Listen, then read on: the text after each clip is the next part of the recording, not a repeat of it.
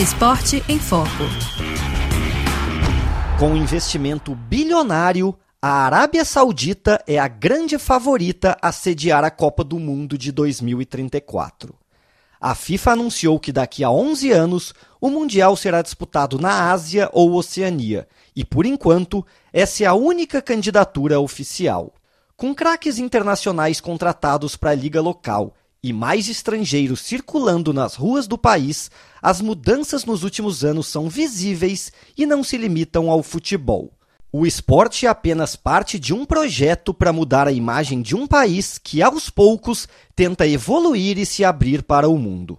O investimento no futebol, no entretenimento e no turismo faz parte da chamada Visão 2030, uma estratégia lançada pelo governo em 2016 para diversificar a economia do país e reduzir a dependência do petróleo. Para isso, a Arábia Saudita já mudou regras e derrubou algumas restrições.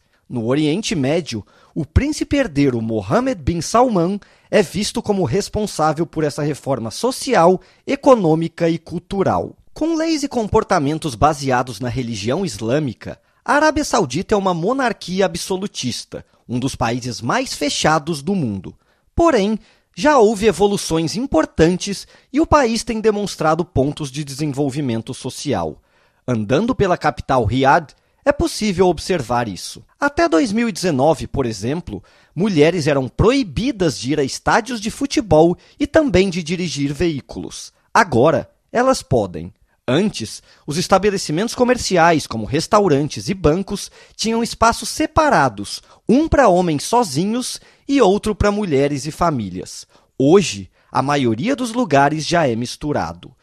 Só em 2019 o país passou a emitir visto de turismo para estrangeiros. Entre as restrições ainda existentes estão a proibição total de bebidas alcoólicas e o culto em público de outras religiões.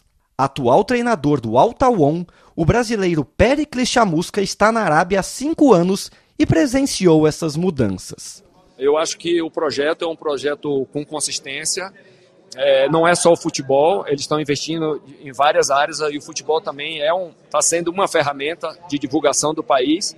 Mas sem dúvida o projeto é o turismo de uma maneira geral, várias cidades sendo construídas com alta tecnologia e que vai chamar a atenção do mundo por vários motivos. Então, o futebol está sendo uma ferramenta inicial de divulgação para que o país possa depois mostrar todo o projeto final.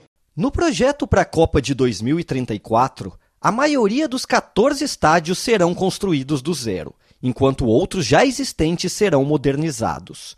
O plano mais ousado é a construção de uma cidade do futuro, chamada de Neon, no noroeste do país, perto do Mar Vermelho. Além do estádio, o local também terá um resort de esqui nas montanhas, uma ilha paradisíaca e uma cidade linear para até 9 milhões de habitantes, sem estradas e nem carros.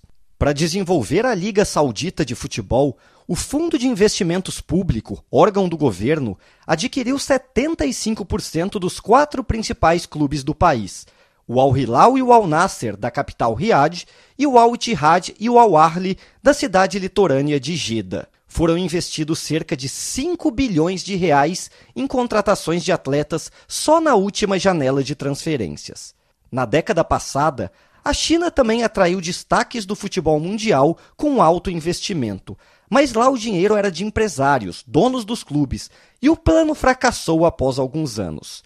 O brasileiro Anderson Talisca, que na época jogava no chinês Guangzhou Evergrande e agora está no saudita Al Nasser, comparou o projeto dos dois países. A responsabilidade aqui é muito, é muito maior, né? porque é o país que quer isso. É, lá na China não era o país que queria isso, São, eram os donos do clube que realmente tinham bastante grana e faziam os investimentos para que o clube pudesse crescer, só que chegou um momento que o governo começou a interferir na parte de compra, de venda de jogadores e isso acabou atrapalhando o crescimento do futebol, já que na Arábia Saudita é totalmente diferente. Com craques como Cristiano Ronaldo, Neymar, Benzema, Mané, Kanté, Firmino e companhia, a Liga Saudita agora está sob os olhares do mundo todo e o nível dos jogos está subindo. Técnico do Al Hilal, o português Jorge Jesus espera um crescimento ainda maior nas próximas temporadas. Neste momento, O futebol da Arábia Saudita está a ser o, o campeonato do momento, onde estão a chegar os melhores jogadores do mundo. Com o tempo, este campeonato saudita vai ter os melhores jogadores do mundo. Os melhores jogadores do mundo vão deixar de jogar na Europa, vão começar a jogar na Arábia Saudita. Mas nem tudo pode ser comemorado como um gol. Entre as controvérsias, além de violações dos direitos humanos, o regime autoritário do país é acusado de crimes na guerra civil do Iêmen e de matar em 2018 o jornalista Jamal Khashoggi, crítico do governo. Recentemente, o príncipe herdeiro disse em uma entrevista não se importar com as críticas sobre sportswashing, termo usado quando governos tentam usar politicamente o esporte para limpar sua reputação. Ainda há muita coisa para evoluir, mas a Arábia Saudita tem o futebol como instrumento para ajudar a mudar o país e sua imagem perante o mundo. Tiago Leme, de Riad, para a Rádio França Internacional.